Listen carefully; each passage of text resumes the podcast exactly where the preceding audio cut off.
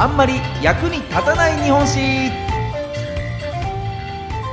この番組は歴史大好き芸人僕シロップ純平が歴史上の人物や出来事の中で多分テストにも出ない知っていても誰も得しないそんなエピソードをお話しする歴史バラエティ番組です。さあ今週ご紹介するのはこちらの人物。森蘭丸。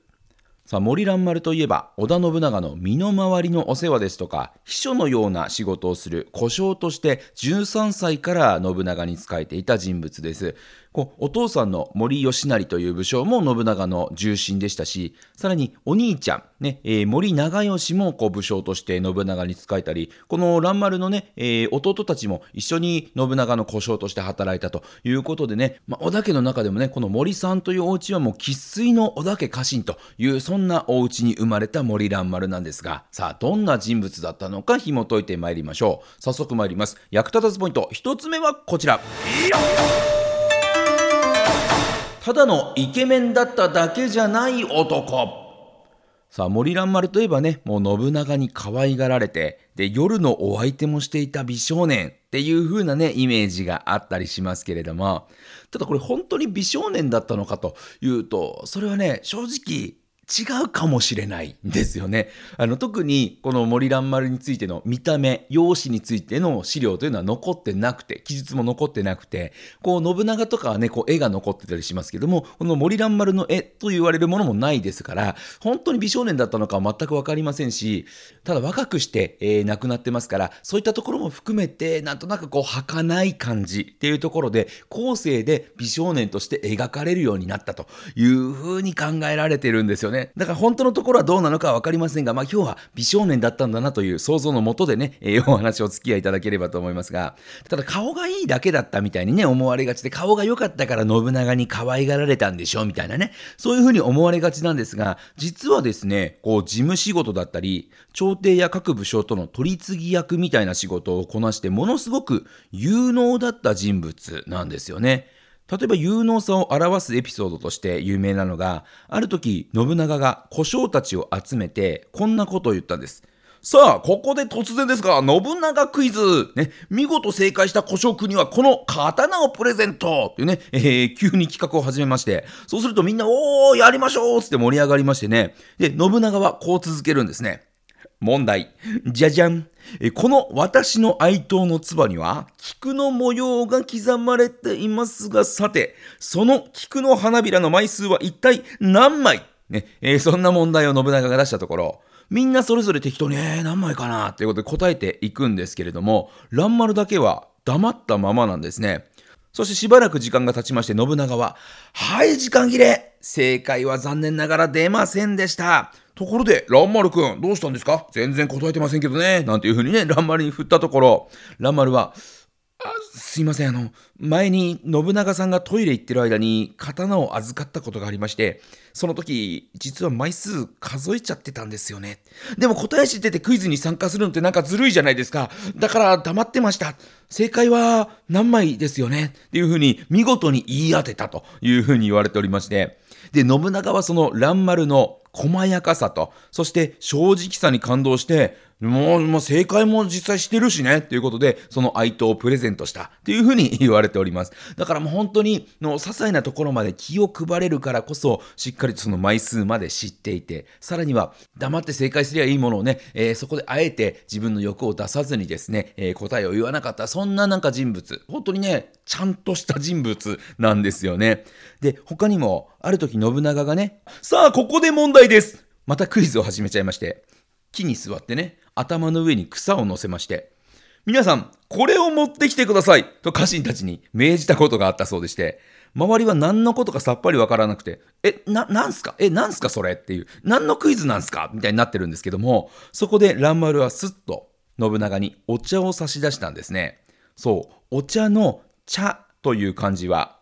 草冠に人を書いて、えー、さらにその下に木という字がありますよね。つまり、木の上に人、で、その上に草を乗せまして成り立っている。そんな感じなわけですよね。ですから、信長のそのユーモアたっぷりのクイズ、ね、その仕組みに気づけたのは、蘭丸ただ一人だけだったということで、そこまで自分を理解してくれる蘭丸だからこそ、信長はそばに置いて可愛がったというふうに言われてますね。爪のエピソードなんかも非常に有名でして、まあ、信長がね、自分が切った爪を、こう、扇の上に乗せて、あ、ちょっとこれ捨ててきてくれっていうことでね、渡したところ、えー、蘭丸はね、えー、その爪を1個ずつ数えて、あれ、指は10本あるのに、爪が9本しかありませんと、1個どっかに落としてませんかっていうことで探し出すんですね。なんでそんなことするの？っていうと、この爪というのは、こう、当時、呪いとかに使われるものとして知られてましたから、信長の身に何か起こっては困るということで、爪の一本まで、えー、部屋中を探したというふうに言われてますから、ものすごくですね、こう、忠義心も強くて、頭が良くて、起点が利く人物。